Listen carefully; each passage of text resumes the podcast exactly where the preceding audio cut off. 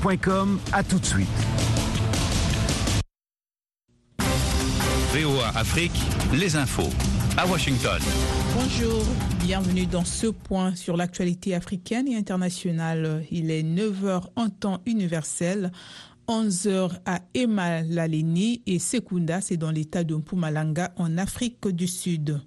Au Tchad, les opposants affirment qu'ils se sentent traqués un mois après les manifestations sanglantes.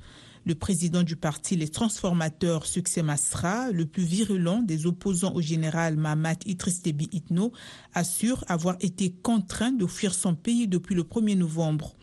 Les gens sont traumatisés, la traque continue, ils ont peur de passer devant les transformateurs, ils ont peur d'être interpellés, assure Gabin, un militant du parti qui se cache depuis quatre semaines.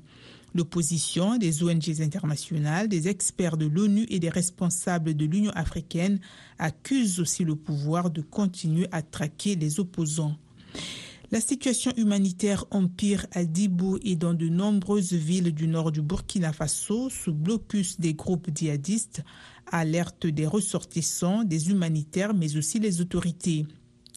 La situation est catastrophique à Dibo. La faim est à un, tel niveau qu'elle commence à tuer des enfants et des personnes âgées, s'alarme Idrissa Badini, porte-parole d'un groupement d'organisations de la société civile de la province de Soum. Selon le Programme alimentaire mondial, près de 3,5 millions de personnes auront besoin d'une aide alimentaire d'urgence dans les mois à venir au Burkina Faso. L'ancien président du Kenya, Uhuru Kenyatta, est arrivé hier à Goma, la principale ville de l'Est de la République démocratique du Congo, alors que de nouveaux affrontements avec les rebelles du M23 ont eu lieu au nord, faisant fuir de milliers de personnes. Les forces de la RDC ont affronté ces rebelles du M23 à Kibumba, à 20 km au nord de Goma.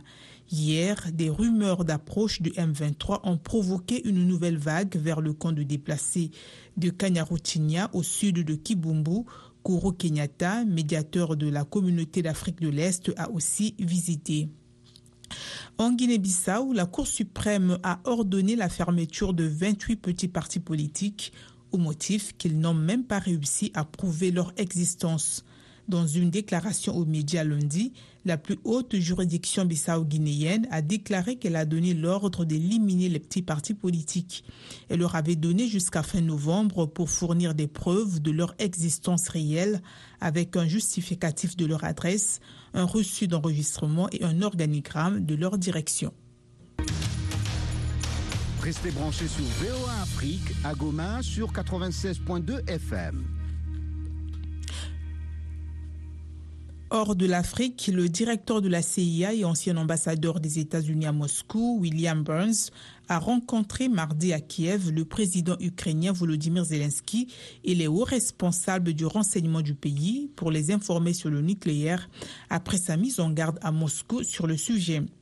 Cette visite intervient au lendemain de la rencontre à Ankara entre M. Burns et le patron du renseignement russe, Sergei Narishkiv. Le chef du renseignement américain devrait transmettre à son homologue russe un message avertissant des conséquences de l'emploi d'armes nucléaires par la Russie et des risques d'escalade pour la stabilité stratégique, avait indiqué la Maison-Blanche lundi. La fusée la plus puissante du monde, LS-16, a décollé ce mercredi pour la première fois depuis la Floride, ici aux États-Unis, pour une mission marquant le grand début du programme américain de retour sur la Lune Artemis. Pour ce vol test, lancé 50 ans après le dernier vol du programme Apollo, la capsule Orion, qui n'a pas d'astronaute à bord, n'atterrira pas sur la Lune, mais s'aventurera jusqu'à 64 000 km derrière elle. C'est un record pour un vaisseau habitable. Le but de cette mission, qui doit durer un peu plus de 25 jours, est de vérifier que ce nouveau vaisseau est sûr pour transporter dans les toutes prochaines années un équipage jusqu'à la Lune. Et puis Donald Trump qui s'est lancé hier mardi dans la cour pour la Maison Blanche après avoir déposé officiellement sa candidature à la présidentielle de 2024. Et puis en sport, l'attaquant de Francfort, Randall Colomwani, a été convoqué avec les Bleus pour le Mondial 2022 en remplacement de Christopher Nkunku, blessé. C'est la fin de ce bulletin. Merci de l'avoir suivi. Au revoir.